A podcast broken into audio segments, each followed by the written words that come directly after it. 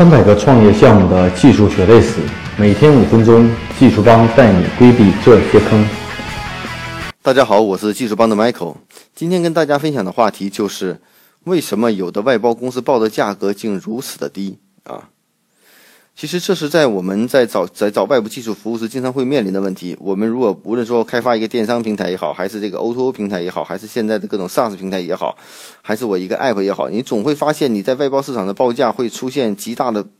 跨度。有的公司它会报了超低的价格，比如说最近我们接触到一个项目，其实正常的合理的市场价格，我们应该觉得是在这个呃十万左右啊。其实但是呢，用户收到一家公司的报价基本在四万块钱。啊，它能做出什么呢？能做出两个 app 加一个后台，而且整体 app 的功能点大约就将近有二十项中的功能，啊，所以这一点呢，只是让用户无从选择，最后用户还是选择了这个价格最低的这个服务，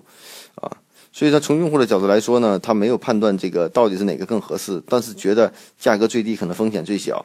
啊。那到底我们怎么去判断它的价报价是否合理，是否是一个正确的？如果你选择一个超低的价格的服务，表面上看起来是和风险很小，但实际上有可能你的产品不能上线，有可能你的产品后续要增加很多的费用，这些都是未知的。啊，这些都是未知的。像这种类似的这种案例，在整个外包行业中太多了。有很多外包公司基于呃，为了拿这种客户下来，报了超低的价格将客户拿下，然后在后续的服务过程中跟客户再进行沟通和交流，系统会迟迟不能上线，要增加费用。这个是在外包行业中存在很多的一种情况。那但是呢，对于一个甲方来说，在选择外包公司的时候，他没法判断这个怎么样，会突然看到很多很多公司技术能力啊、方案都觉得是差不多，都觉得很 OK。而且从用户的角度来说，他希望时间越快，费用越低。而且我们也听过，开发一个东西其实没有那么难，拿一个东西改一改就出来了。似乎这种话让大家觉得啊，做一个系统其实费用很低就可以了。事实上呢？呃，不同的系统、不同的开发的方式，确实会有一些费用比较低的方式。但是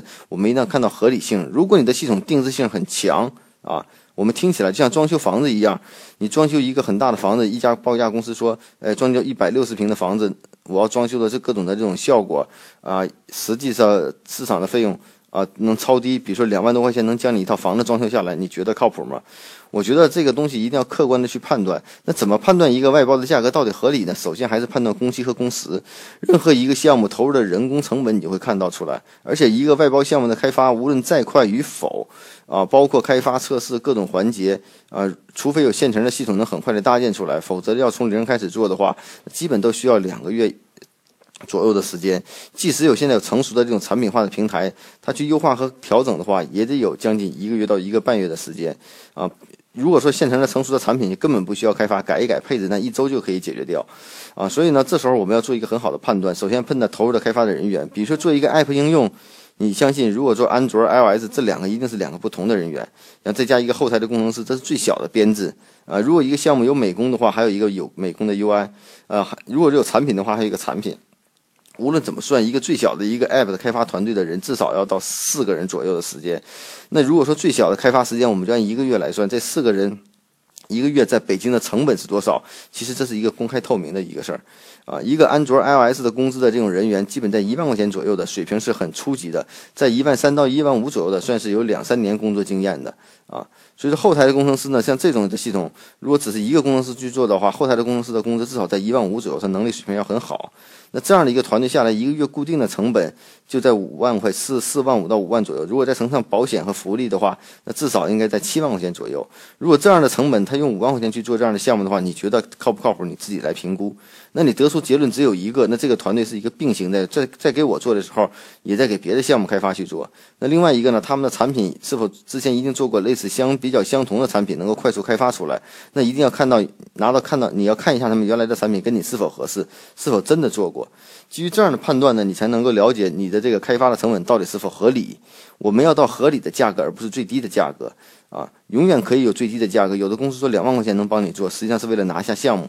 啊，拿下项目。所以说我们要做项目呢，不是出最低，要性价比合适，而且在规定的时间内能把程序开发出来，系统上线啊，而不是说到最后了给自己埋了一个很大的坑啊，最后会发现各种问题出现。那就类似的这种项目，在整个外包行业中太多的存呃太多的用户存在，很多用户出现系统做了半年一年都上线不了，就包括我们之前做项目比较完整的情况下做项目需求沟通也好，有的项目预计的四三个月四个月的上线，可能八个月还没有上线，所以说可以看这个项目的这种评估存在很大的风险。啊，在需求端，在用户沟通端，在有有些存在很大的风险。这种风险呢，外包公司认真负责的呢，会把整体项目无论多长时间会给你做下去，不会增加费用。那有些呢，就会把这种成本转嫁给这种乙方啊。所以呢，在整个外包行业中呢，我们在做初期的时候呢，都存在需求不清楚，大家讨论不是很细致，出现很多的问题。那呢，这是一个行业现状。啊，如果把这个规避掉呢，在一些大的这种系统集成和服务项目中，你会发现很难的把这种就就很快把这种规避掉。那在我们如果一些朋友做过对日的项目，在对日的项目，刚开发文档基本就几百页，啊，把每一条。把每一句、把每一个功能描述的都非常细，开发人员都不需要了解系统需求，看着文档，只要把它编翻译成这种计算机语言就可以了。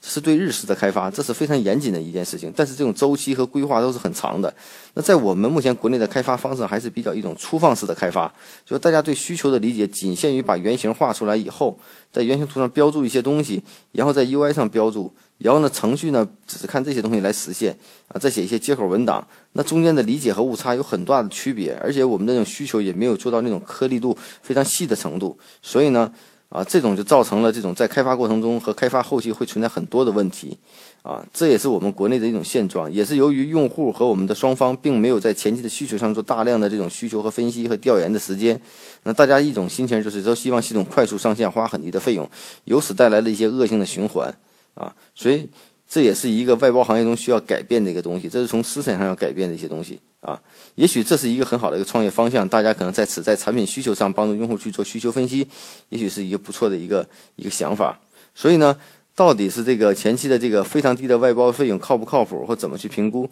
在今天的分享中给大家也介绍了一些想法，希望对大家有所帮助。